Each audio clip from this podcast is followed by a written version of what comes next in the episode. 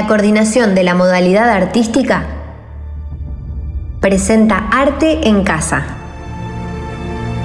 Todo el arte para en tu casa quedarte.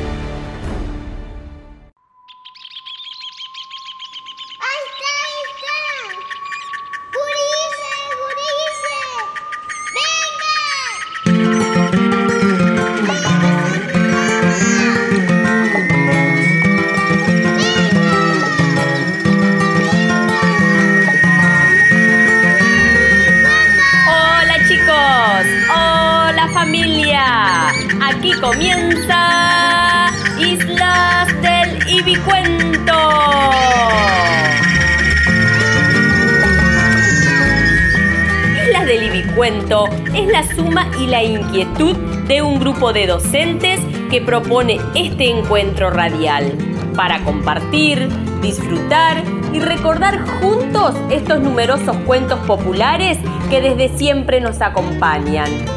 Ahora lo escucharás en nuestras versiones y en formato de audio relatado con una adaptación regional. ¿Te parece que arranquemos? Sí, sí, dale. Ahí vamos. Dale, dale. Prepárate y no te distraigas.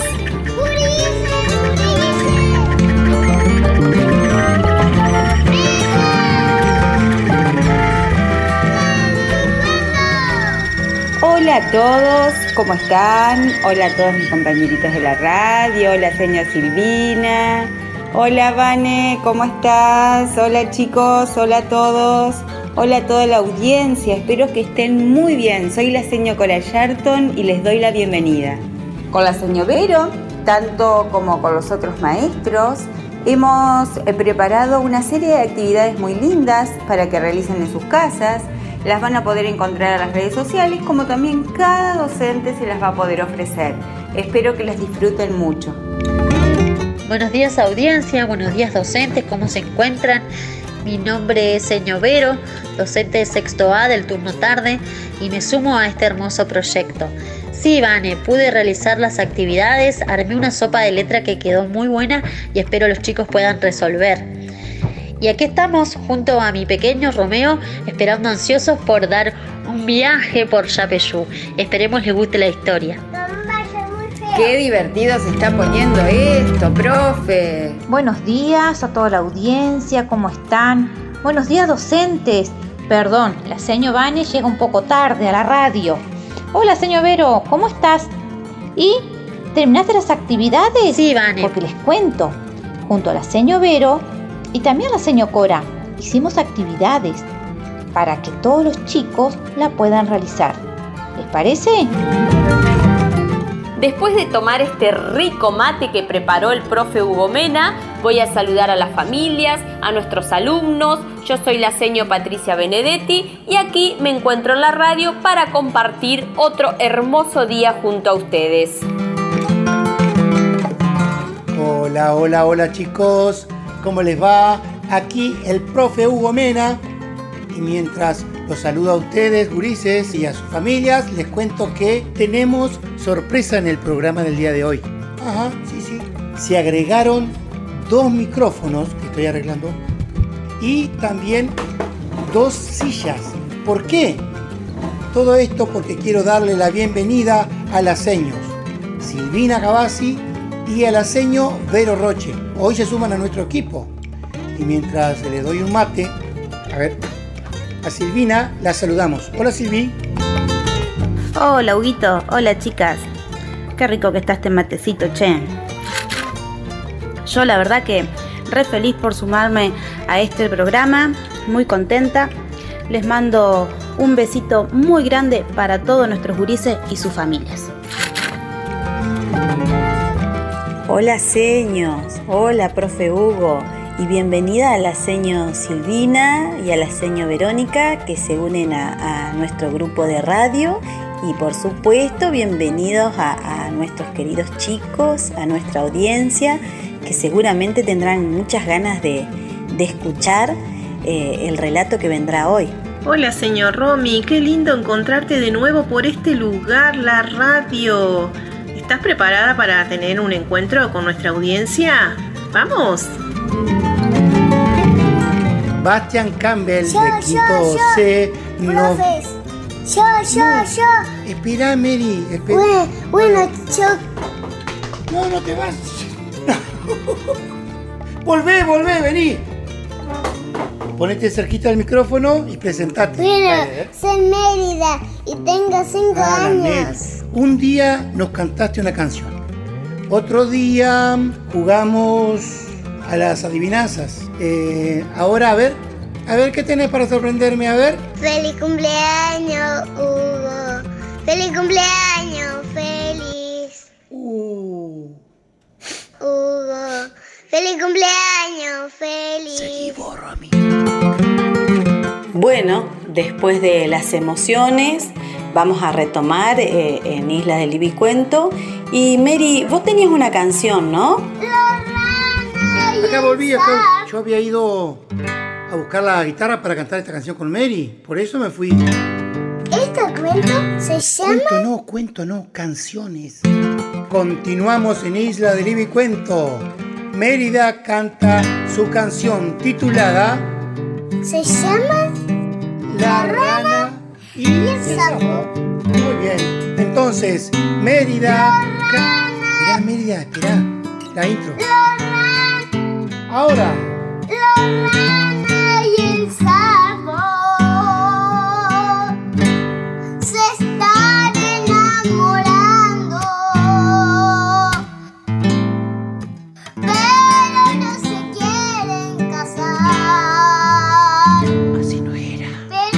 Pero hay Islas una del manera. Ibicuento. Te vas a caer de la silla, Mary. La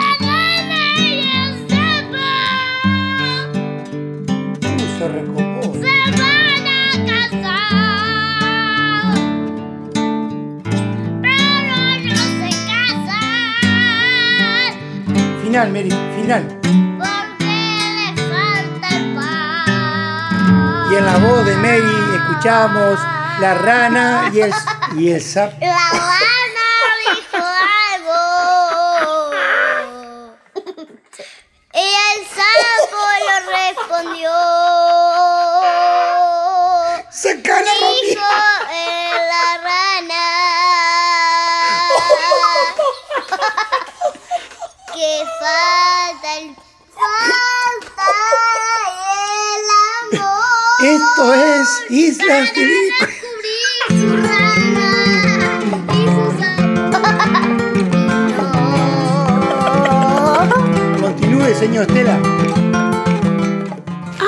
Ahora Bastian, alumno de quinto C, nos quiere compartir la lectura de una poesía que tiene el título San Martín. ¿Lo escuchamos?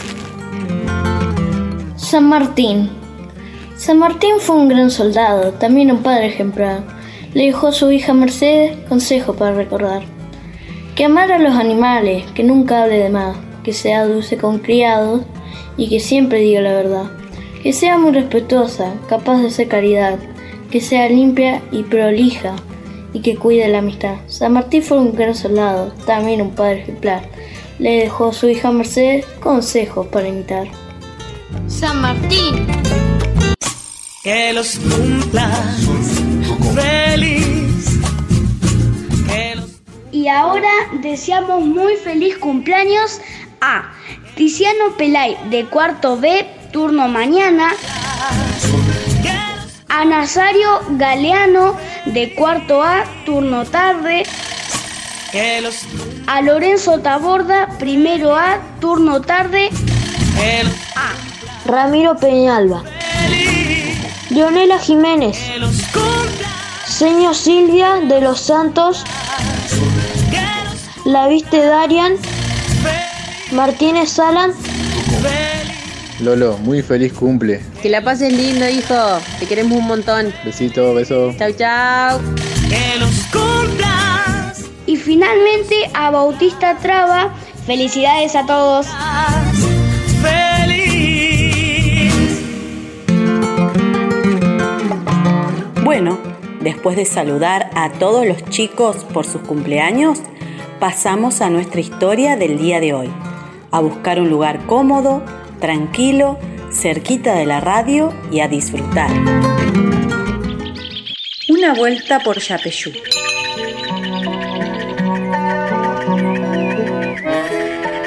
Esa tarde, como casi todas, José está muy atareado. Quiere terminar antes de la cena los mueblecitos para las muñecas que les prometió a Merceditas y Pepita. Pepita en realidad se llama Josefa, pero nadie le dice así. Aunque José ya es un hombre mayor y tiene el pelo completamente blanco de abuelito, como le gusta remarcar a sus nietas, José sigue siendo vital. Tiene algunos achaques que le trajeron los años y algunas de las batallas en las que participó, pero eso no le impide moverse de acá para allá por el pequeño taller que montó en Granbourg, París, su lugar en el mundo, porque allí está su tesoro, lo que más quiere, su familia. José se apura a cortar, encolar y lijar las maderas con la habilidad de un carpintero. Porque sabe que en cualquier momento esas dos niñas que suben a sus rodillas, lo abrazan y le enroscan los bigotes con sus deditos, van a entrar reclamando los mueblecitos para las muñecas que les prometió. El abuelo José siempre cumple sus promesas. Le dijo hace unos días Mercedita a su hermana menor. Y es verdad, la niña no se equivoca. Él fue siempre así, un hombre de palabra. La ventana está abierta y los pájaros empezaron a cantar anunciando el atardecer. El canto de uno de los pájaros se impone por sobre los demás. Más que un canto, parece un lamento. Me hace acordar al Urutaú. Cierra sus ojos y recuerda su infancia allá en Yapeyú, ese pueblo que queda en la otra punta del mundo, pero que tiene nombre de patria. De pronto, sus pensamientos se ven interrumpidos. Merceditas entra saltando en el taller y atrás viene como siempre Pepita. ¿Ya están listas, abuelo? Falta poco, ya las barnicé y ahora solo hay que dejarlas secar. ¿La pueden mover? Sí, claro, aquí están. Les responde el abuelo mostrándoles las dos camitas para muñecas que construyó. Mira, mira, qué lindas que quedaron. Mercedita, qué lindas. Justo en ese momento, el Urutaú lanza otro de sus lamentos y el abuelo José dice, ¿Escuchan el canto de ese pájaro que parece llorar? Sí, lo escucho. Merceditas y Pepita abren bien grande los ojos y los oídos. Sí, sí, lo escucho. ¿Por qué llora el pajarito?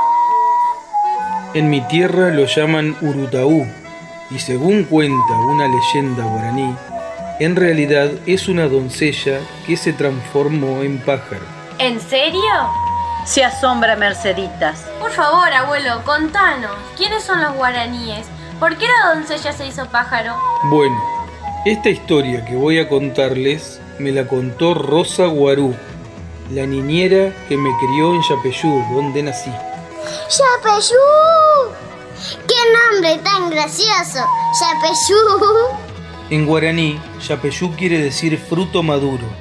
Rosa, mi niñera, me enseñó algunas palabras porque ella era guaraní y fue la que también me ayudó a distinguir el canto de los pájaros. ¿Y qué te contó Rosa del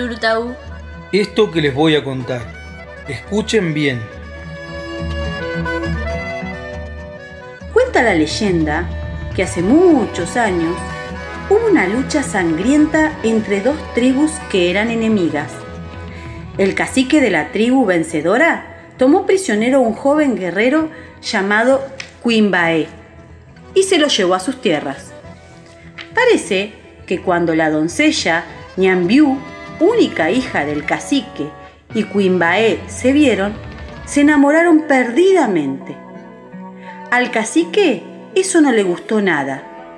No solo se negó a que se casaran, sino que le prohibió terminantemente a la muchacha que volviese a ver a su amado.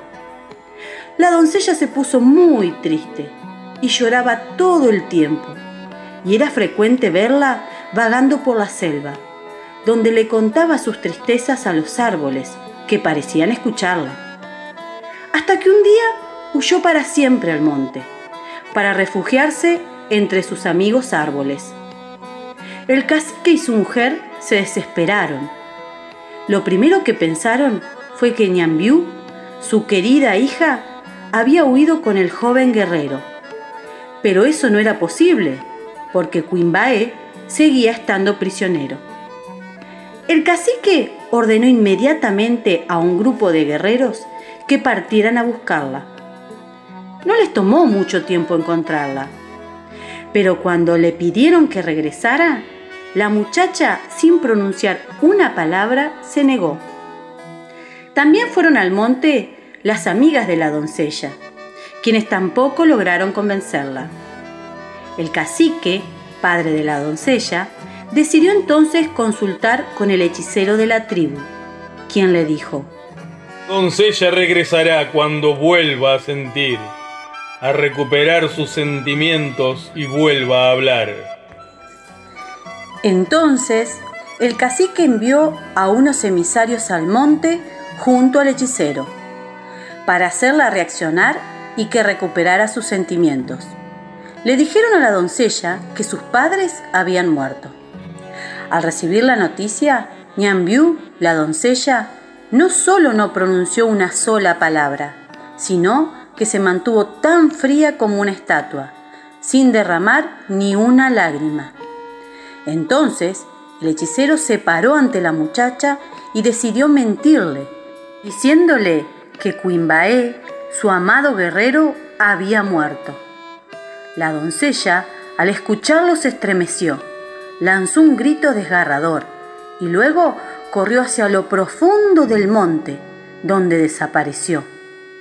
Minutos más tarde de que la doncella huyera, el cacique y su comitiva escucharon el triste canto de un pájaro desconocido que vagaba entre los árboles. La doncella Ñambiú se había transformado en el urutaú o ave fantasma, que según cuenta la leyenda, llora todas las noches con un lamento tan desolador y fuerte que se oye a media legua de distancia. ¿Y no volvieron a ver a la doncella, abuelo? ¿Quieres saber, Merceditas, que se mantuvo en completo silencio fascinada con la historia? No, porque dicen que ella se transformó en el Urutaú. ¿Podemos ir a buscar el pájaro doncella? Me temo que va a ser difícil encontrar uno por aquí. Pero lo que sí puedo hacer es enseñarles a distinguir el canto de los pájaros, como me lo enseñaron a mí cuando era un niño, allá donde nací en Yapeyú. Pepita, de inmediato, toma la mano de su abuelo y empieza a tironearlo suavemente en dirección al jardín, diciendo, Vamos, vamos, abuelito, empecemos ya. Este relato es una adaptación de las tantas historias que cuenta el historiador argentino Felipe Piña en su libro Los cuentos del abuelo José. El vínculo del abuelo José de San Martín con sus nietas fue entrañable. Les contaba historias y cuentos. Algunos tenían que ver con su agitada e interesante vida. Otros los había recogido andando y batallando por los caminos de tres países, Argentina, Chile y Perú. Además, les fabricaba juguetes y las llevaba a pasear a caballo. En esta época de tanto disfrute familiar, don José de San Martín vivía en París, Francia, Había tenido que irse de nuestro país, su amada patria que lo vio nacer, por la ingratitud y las campañas en su contra iniciada por enemigos de sus ideas políticas. Sus nietas, hijas de su amada Merceditas y el médico argentino Mariano Balcarce, se llamaban María Mercedes Balcarce, nacida en Buenos Aires, y Josefa Dominga Balcarce. José de San Martín transcurría sus días de vejez tocando la guitarra, pintando paisajes marinos, trabajando la madera para hacer muebles y ocupándose de su huerta y jardín. Además, arreglaba relojes y dedicaba horas a la lectura. Pero los momentos más importantes y felices eran cuando sus nietas lo llenaban de besos y abrazos. El abuelo José murió a los 72 años, en 1850, dejando un legado importante en valores, entre ellos el amor a la patria, a la libertad y a la familia. Nos quedan las historias, estos cuentos como el que acabamos de escuchar, que el abuelo José podría haber contado a sus nietas, que lo disfrutaban tanto así como lo hicimos nosotros.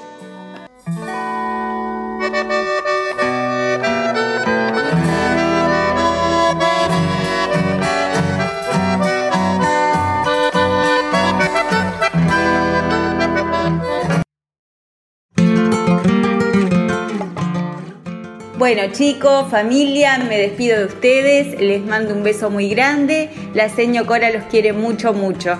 Señor, qué hermosa historia compartimos hoy. Espero que la próxima encontremos ahí a nuestros niños. ¿Nos esperan? Muchos, muchos, muchos besos para todos. Bueno, y de esta manera nos despedimos. Espero les haya gustado la historia. Con Romeo quedamos fascinados. Así que esperamos ansioso el próximo cuento. Besitos. Bueno, maestros, terminado el cuento, me tomo el último mate y me estoy yendo. Hasta el próximo cuento. Este espacio en la radio nos une, nos hace sentir muy cerquita de nuestros alumnos. Hemos llegado al final de la programación de hoy. Disfruten cada instante con una gran sonrisa junto a su familia. La seño Patricia Benedetti. Bueno chicos, nos despedimos. Chao seño, chao profe. Y bueno, a la audiencia muchas gracias por escucharnos y nos vemos muy prontito. Un beso grande. Bueno, bueno chao, chao Gurice. Soy Mérida y tengo 5 años. Gurises, familias y queridos oyentes. Muchas gracias por estar ahí de ese lado. Nosotros acá detrás del vídeo estamos muy contentos de poder realizar este Islas del Ibicuento. Les envío mi abrazo musiquero. Soy el profe de música Hugo Mena. Bueno chicos, nos despedimos. Chao seño, chao profe. Y bueno, a la audiencia muchas gracias por escucharnos y nos vemos muy prontito. Un beso grande. Ah, sí, vos me estás preguntando que quiénes somos. Mirá, te cuento. Las seños, Romina Molina, Patricia Benedetti, Vanessa Carrara, Estela Concepción, Cora Sharton, Silvina Cavazzi, Verónica Roche y el profe Hugo Mena. Edición y compaginación audio, el profe Hugo Mena. Esto es... Islas del Ibicuento. Y colorín colorado, Islas del Ibicuento ha terminado.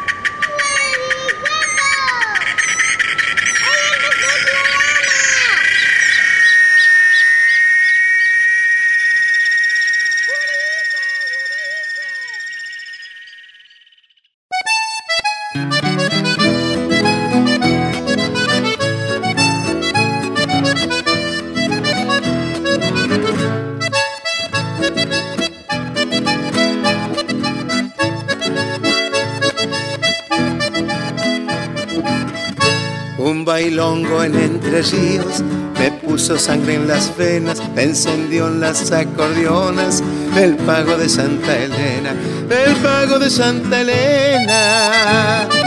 ¡Epa!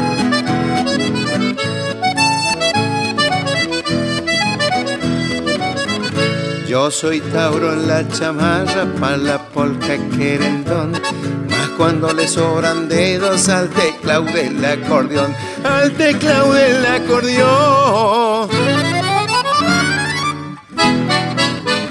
De cuchillo en la cintura, de poncho y de nazarenas, me traje una china en ancas, del pago de Santa Elena, de cuchillo en la cintura, de poncho y de nazarenas, me traje una china en ancas, del pago de Santa Elena, del pago de Santa Elena.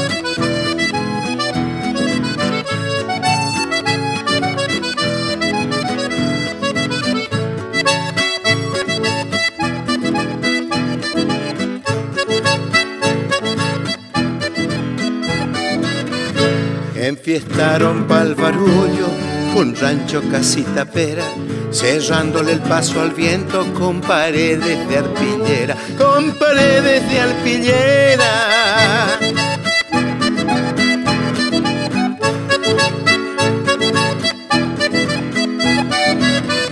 Me envolvió una chamarrita en el polvo de su huella, me arrastraba un zapucay al pozo de las botellas, al pozo de las botellas.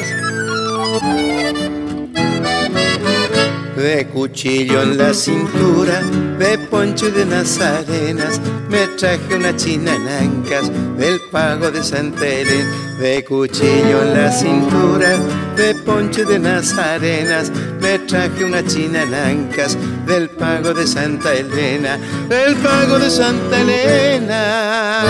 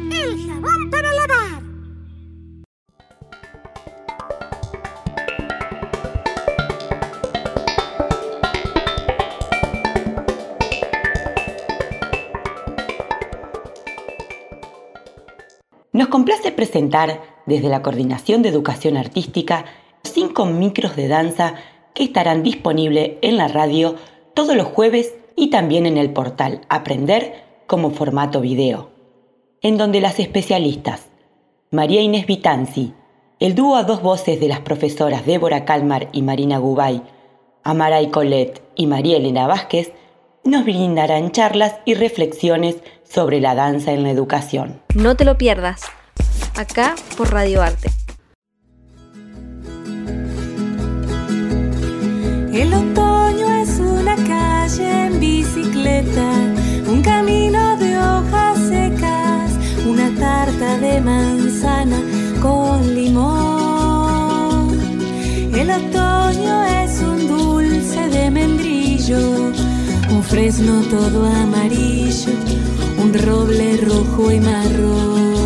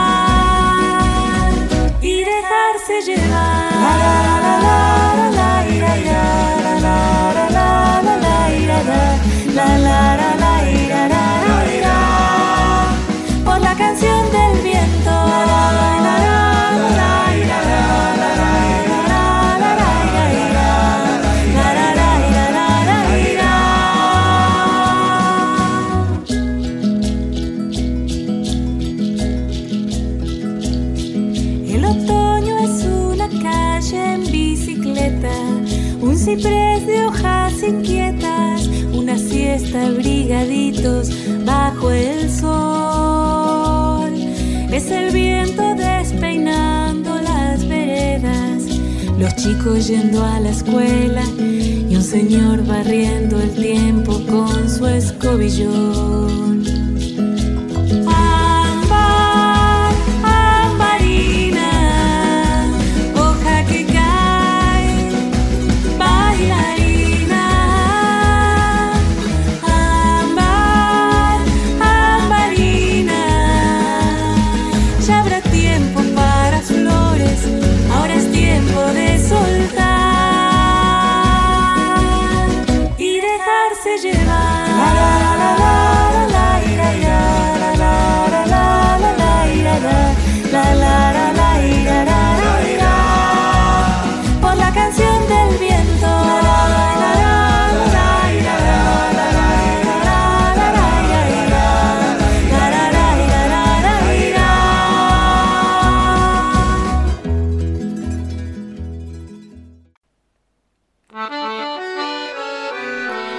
Narraciones corales para gurises. Un espacio para cantar y jugar.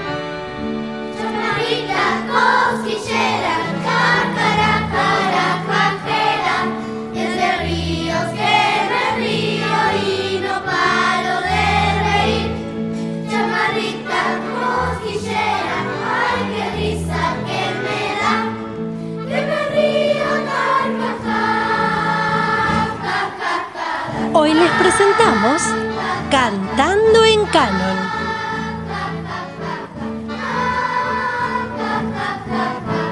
Ay, qué risa que me da. Uma Capilluga azúe. Un capilluga azúo, azúe. Deyo, deyo, deyo, un capi azúe.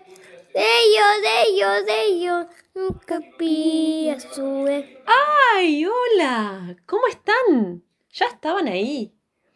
Me sorprendieron. ¿Qué cuentan? Yo, para variar, estaba cantando un rato. Cantar siempre nos hace muy bien y a mí me encanta cantar. Canto todo el tiempo. ¿Ustedes sabían que cuando cantamos todo nuestro cuerpo se pone muy contento?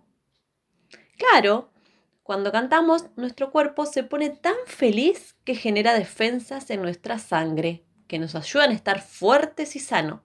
Es como algo mágico. Y también, como les contaba el otro día la seño Maca Música, cantar con otros gurises de otros lugares es maravilloso. A mí también me pasa lo que les contaba la seño Maca Música. Y además quería contarles que yendo a los encuentros corales pude conocer un montón de lugares. Algunos que eran cerquitas de mi casa, pero otros que eran tan lejos que hasta me tuve que tomar un avión. Sí, un avión. Pero ya les contaré de esos viajes en algún otro momento. Se me acaba de ocurrir una idea. Ya que estamos de nuevo juntos acá en la radio, vamos a llamar a la seño Maca para seguir cantándose un rato juntos. ¿Qué les parece?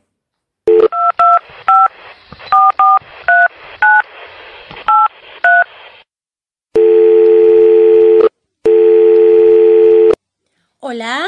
Hola, Maca. ¿Cómo estás? Hola, Juli. Qué alegría escucharte de nuevo. Tanto tiempo. ¿Cómo va todo? Yo, todo bien. Acá en casa, cuidándome mucho y pasando la cuarentena, tomando todas las precauciones de higiene para ganarle entre todos la batalla a este virus. Estaba cantando un rato con mi hijo Gino hasta que nos sorprendieron los gurises que nos escuchan por la radio. ¡Ah, qué bueno! Hola, gurises. ¿Cómo están? Vamos a aprovechar entonces para mandarle muchos abrazos a los chicos y a las chicas que nos escuchan desde Islas de Libicuí y de Concordia. A los de Gualeguay y Victoria. A los de Nogoyá y de Concepción. También a los de Tala y los de La Paz. A los de Paraná y los de Federal. No nos olvidemos de Gualeguaychú y Chajarí. A los de Diamante y a los de General San Martín. También a los de San Salvador y los de Colón. A los de Villaguay y a los de San José de Feliciano. Y para todos los que nos escuchan desde otras provincias. Sí, cuánta alegría nos causa a las dos que ustedes nos estén escuchando ahí. Che, Maca, vos sabés que el otro día les estaba enseñando a mis chicos del coro de la Escuela de Música de Paraná un canon.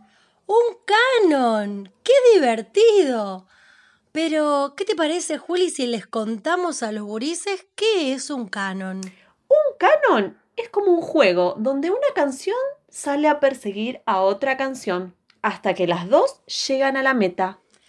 Pero, ¿cómo se hace? Bueno, primero tenemos que aprender todos la misma canción.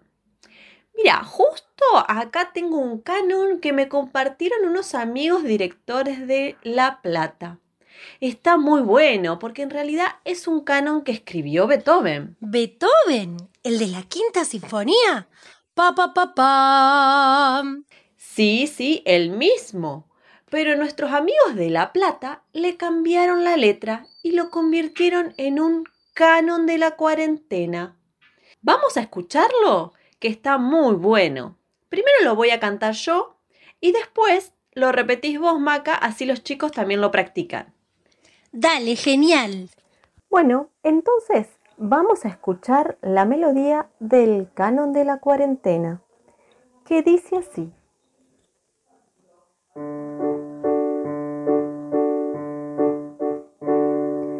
Siempre cantando voy una canción. Llevo la música, llevo la música, llevo la música en el corazón. Me quedo en casa si no salgo, no. Así me cuido yo y así te cuido a vos. Si nos cuidamos todo irá mejor.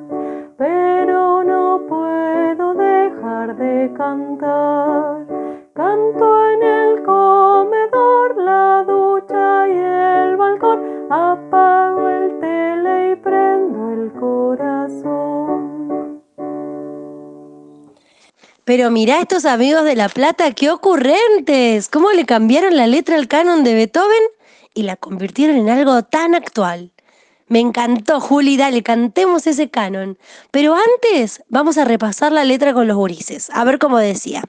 Siempre cantando voy una canción. Llevo la música, llevo la música en el corazón. Me quedo en casa, si no salgo, no. Así me cuido yo, así te cuido a vos. Si nos cuidamos, todo irá mejor. Pero no puedo dejar de cantar. Canto en el comedor, la ducha y el balcón. Apago el tele y prendo el corazón.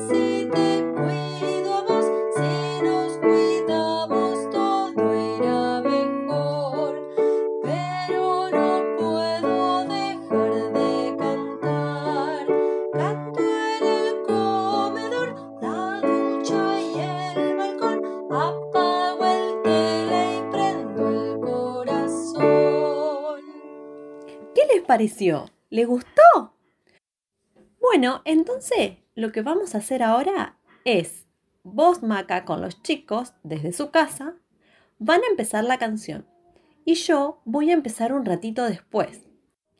Cada una va a cantar la canción dos veces seguidas. Así que a abrir bien el sentido del oído y a estar atentos a no equivocarse. Bueno, dale, a ver, probemos, gurises. Ustedes estén atentos y canten conmigo. Bueno, ahí va.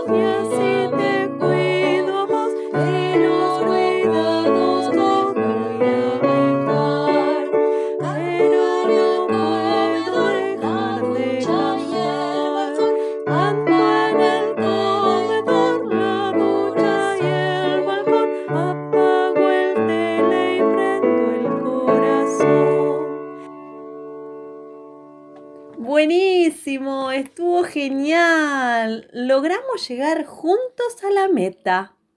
Muy bien, esto de cantar en canon es buenísimo, me encantó.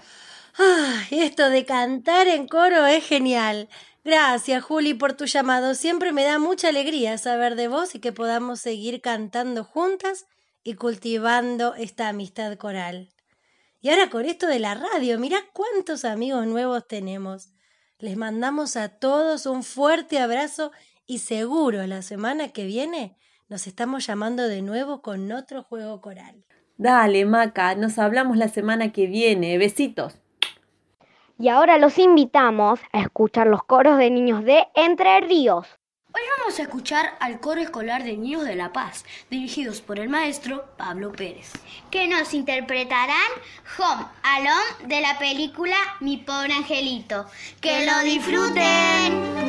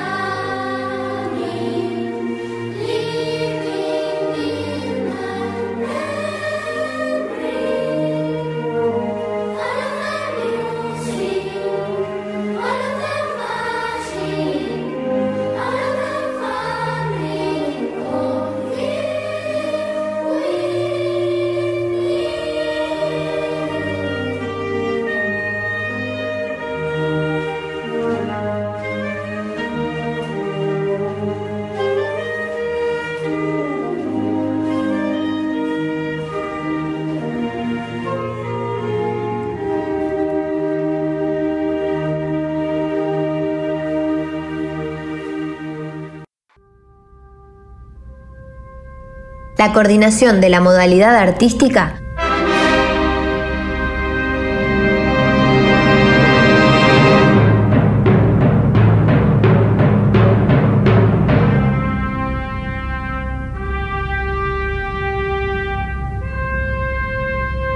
presenta Arte en Casa.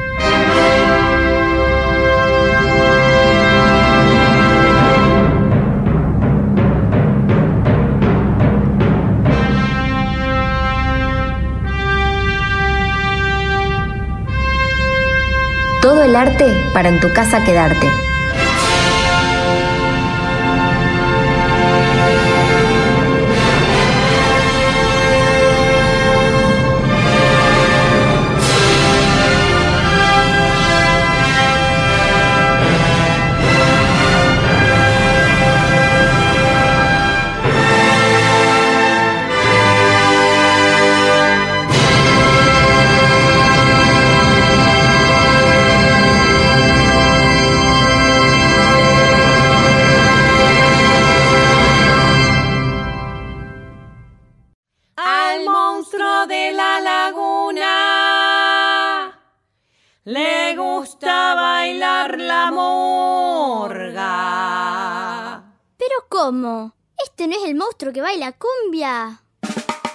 Llegando el mes de febrero, la murga empezó a ensayar y el monstruo de la laguna salió a buscar un disfraz. Se puso antifaz de piojo y plumas como el chajá. ¿Qué chajá? No quiere que lo descubran mientras dure el carnaval. No quiere que lo descubran mientras dure el carnaval. Le da vergüenza. Se mezcla entre las comparsas, queriendo disimular. Se esconde entre los tambores, siguiendo su repicar. Pero tiene un gran problema, por más que lleve disfraz, la gente lo reconoce cuando se pone a bailar. La gente lo reconoce cuando se pone a bailar. Si mueve las manos para carnaval, no parece piojo. Si mueve los hombros para carnaval, ni chaja tampoco. Si mueve los pies para carnaval,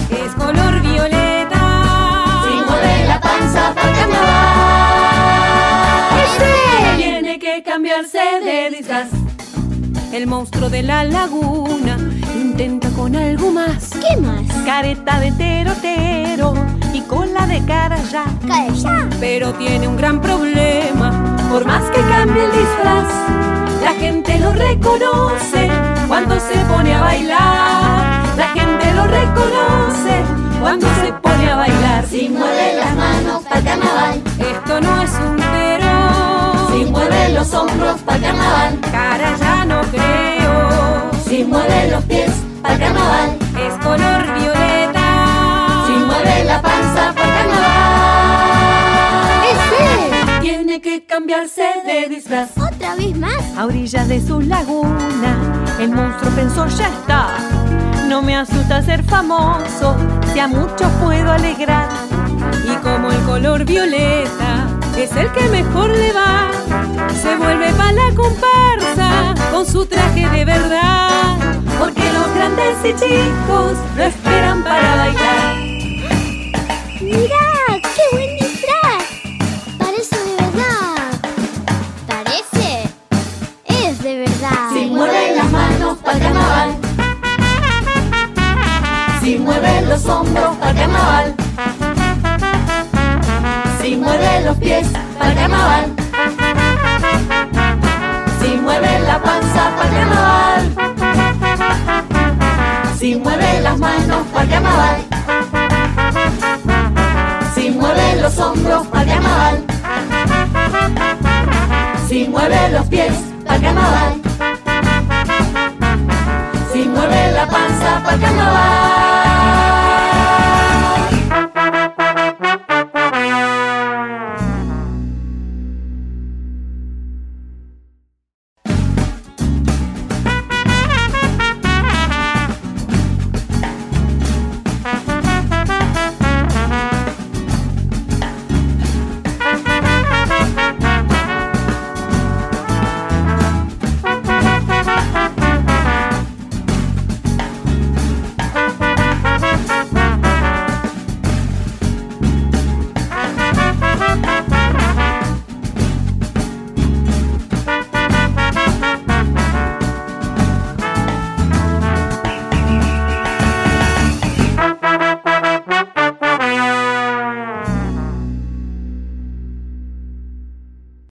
De la Modalidad Artística, dependiente del Consejo General de Educación de la provincia de Entre Ríos, presenta Les voy a contar. Vengan, gurises, vengan, gurises. Vamos a escuchar un cuento. Voy a contar. En un bosque vivía un ratón bastante miserable. Le temía tanto al zorro, al lobo y hasta a sí mismo. Que si el viento soplaba y una rama se rompía, rápidamente buscaba un agujero para esconderse. Debido a esto, todos los otros animales se burlaban de él. Mira lo asustado que está. Incluso le temes al viento. Está tan asustado. Estás tan asustado. Estás tan asustado. Un día, el ratón se hizo de valor y fue a ver al rey de la jungla, el león. El león acababa de terminar su almuerzo. Él estaba tomando una siesta frente a una cueva. Todos los amigos del ratón estaban curiosos sobre lo que él había planeado. El ratón comenzó a trepar por la cola del león. Él se puso de pie sobre el lomo del ratón y con una mirada muy orgullosa en su rostro, posó para sus amigos. Aunque estaba muy asustado, estaba haciendo todo lo posible para no aparentarlo. Justo en ese momento, el león se despertó. Y mientras sacudía su pelaje, el ratón se cayó. El ratón y el león se encontraron cara a cara. Todos los otros animales estaban muy preocupados.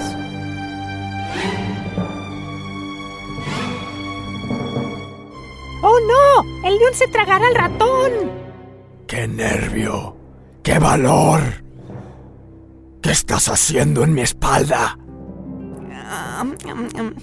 Eh, rey de la, de la jungla, eh, por favor no me comas. Mm, Soy el más asustado y el más vulnerable de todos. Mm, Paso mi vida temblando de miedo. Incluso si una hoja cae de un árbol, tengo miedo. Estoy harto de esto. Quiero deshacerme de este miedo. Eres el rey de esta jungla. Con un solo rugido todos los animales te temen. ¿Considerarías tomarme bajo tu custodia? El león escuchó al ratón en silencio. El ratón se preguntaba cuál sería su respuesta.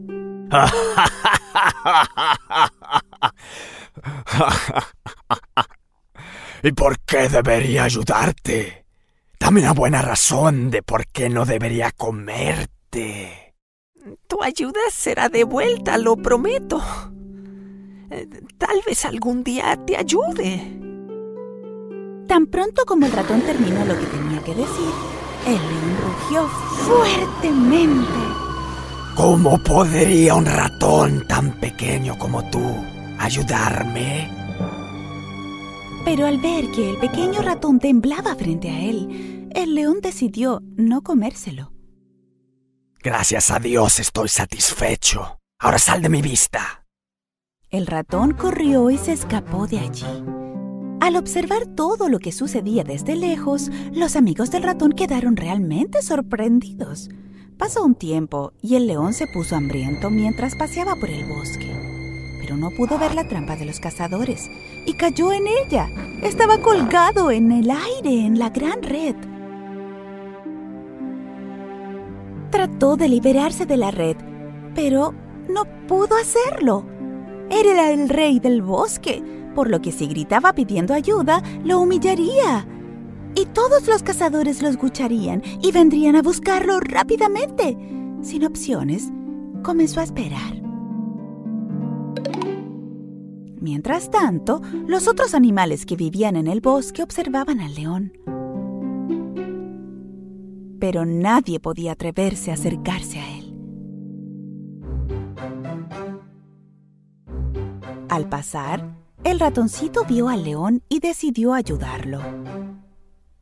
Él fue directamente al lado de él. Comenzó a trepar la larga cola del león y cuando alcanzó la red, comenzó a masticarla.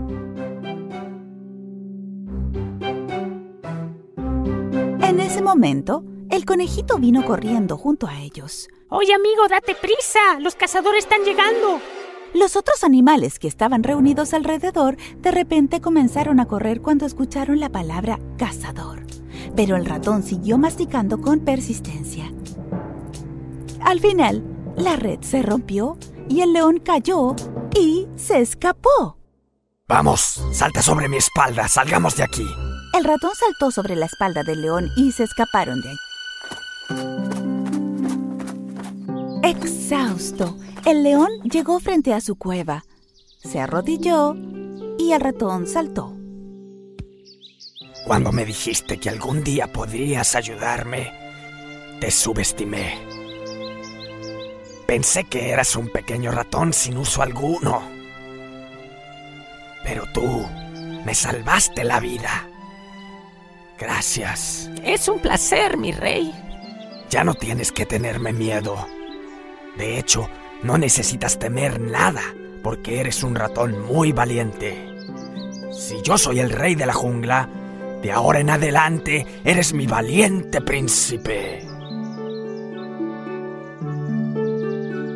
El león y el ratón comenzaron a reír.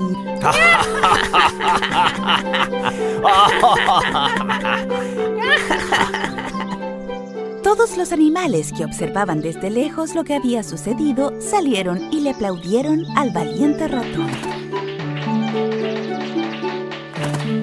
El león y el ratón se convirtieron en mejores amigos y el bosque vivió en paz para siempre.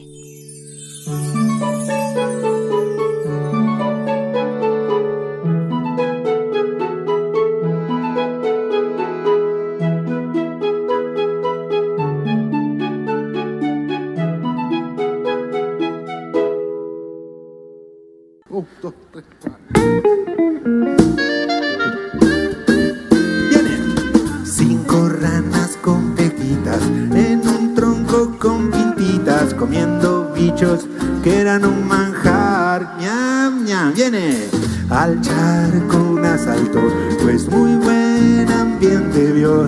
Quedan cuatro ranas con pequita, cuatro ranas, cuatro ranas con pequitas en un tronco con pintitas comiendo bichos que eran un manjar. Al charco un asalto, pues muy buen ambiente vio.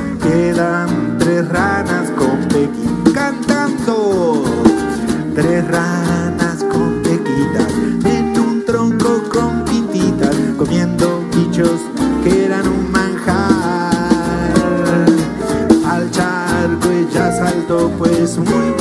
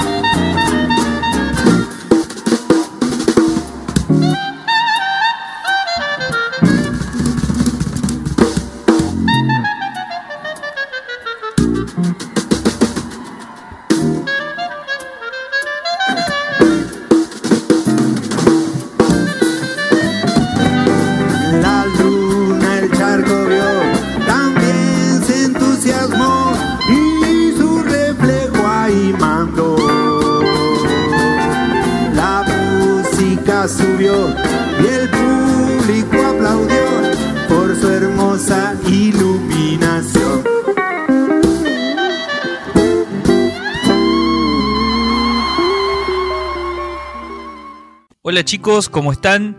Bienvenidos. Les habla el profe Ariel Marisaldi. En este micro vamos a conocer sobre las aves silvestres que tenemos en nuestra zona. Hoy vamos a hablar de la calandria. ¿Conocen la calandria? Bueno, por ahí no la han visto, pero sí la han escuchado. O por ahí alguno sí ha tenido la posibilidad de verla. Así que vamos a conocerla. Es esta que está cantando.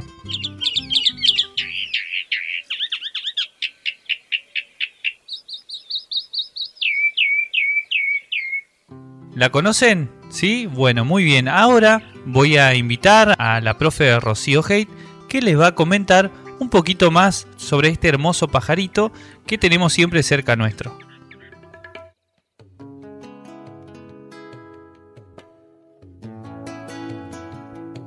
Calandria grande. Su nombre es Mimus saturninus. La calandria grande es uno de los pájaros más populares, en gran parte por sus dotes de cantora, que ha inspirado a varios de nuestros celebrados poetas, y por ser una presencia infaltable en los parques y plazas de las ciudades. Su potente canto se compone tanto de silbidos agudos, parecidos al sonido de una flauta, como de una gama de tonos intermedios, que es capaz de combinar de múltiples formas. Puede cantar largo tiempo sin repetir la melodía. Algunas veces, mientras canta, se lanza al aire unos metros y enseguida retorna a su atalaya. Al igual que otras especies de calandrias que habitan la Argentina, sorprende su facultad de imitar la voz de distintas aves y mamíferos o ruidos y silbidos humanos. No en vano el nombre científico de su género, Mimus, que significa mimo. En la época de cría muestran cierta agresividad, atacando a cualquier ave que invade su territorio. Llegan a rozar con sus alas el lomo del perro o del gato que ronde su nido. William Henry Hudson, el gran naturalista del Plata, estaba convencido de que estas eran las más grandes aves cantoras del mundo, las de los más dulces y afamados pájaros del viejo mundo. Escuchamos ahora el canto de esta especie.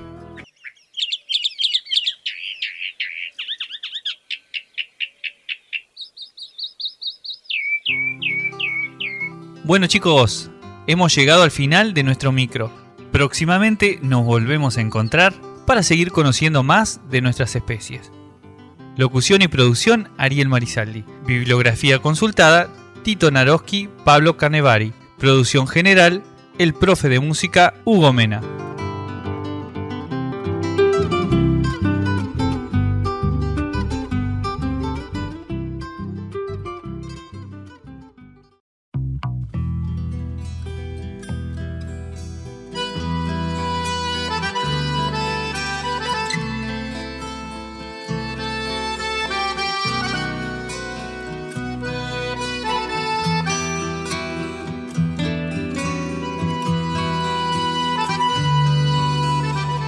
Por la pereza del tiempo, el otoño estaba tibio, ya que en el Chaco el verano es como dueño del sitio y a veces, a veces demora en irse sin importarle el destino.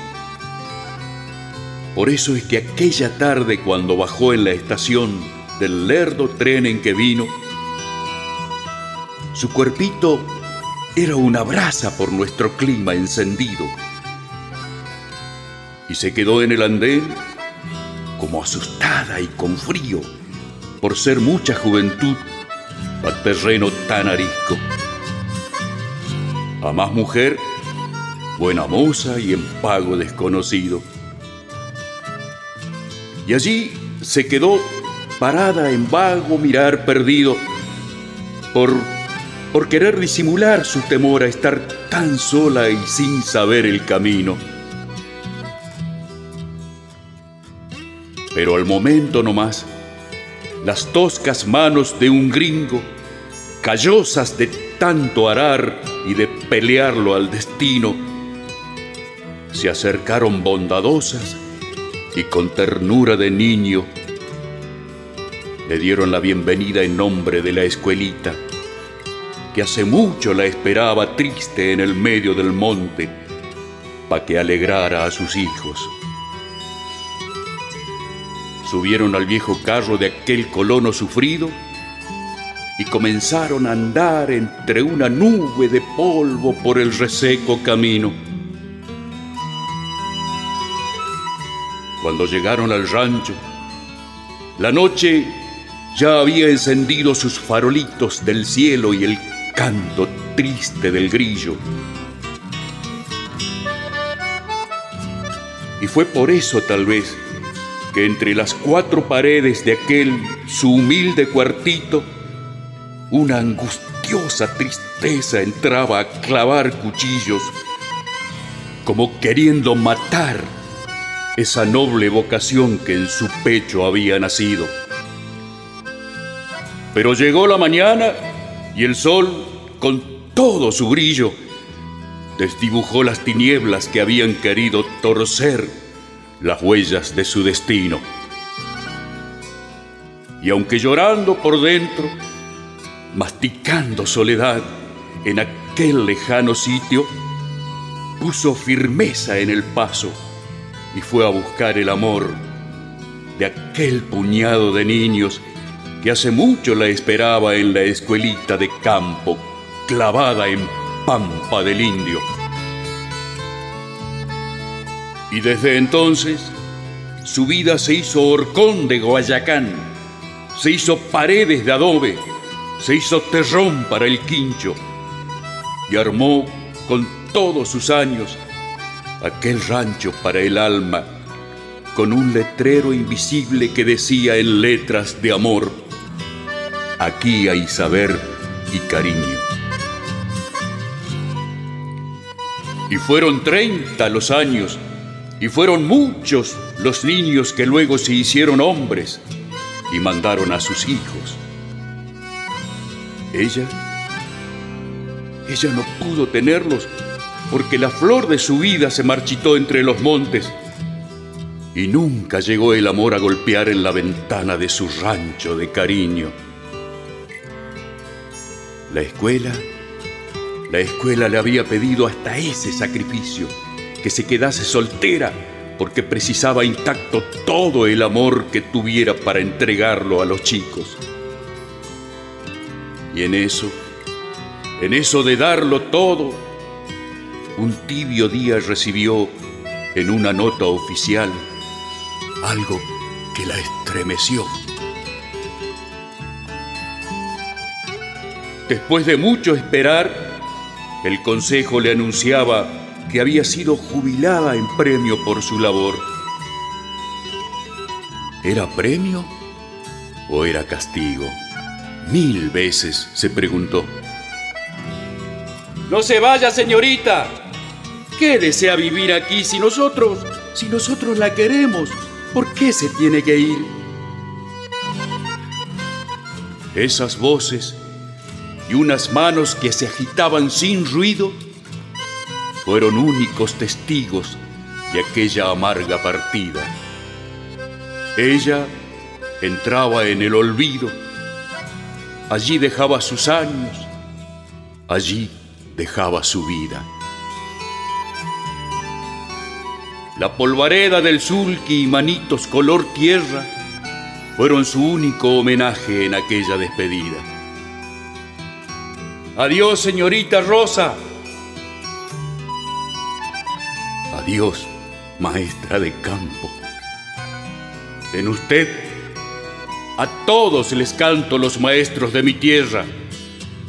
No sé si mi estrofa encierra y expresa lo que yo siento, pero tan solo pretendo oponer a tanto olvido mi simple agradecimiento, ya que la patria les debe el más grande y merecido de todos los monumentos.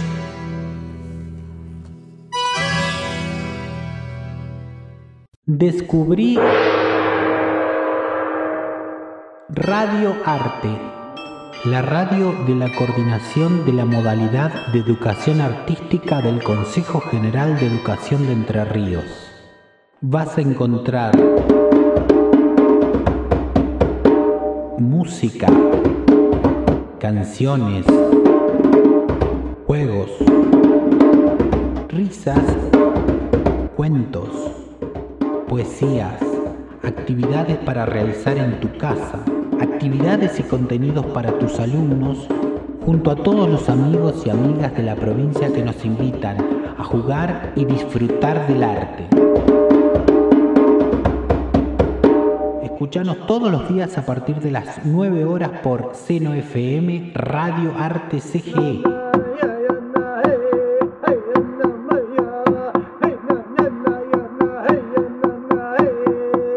Todo el arte para en tu casa quedarte.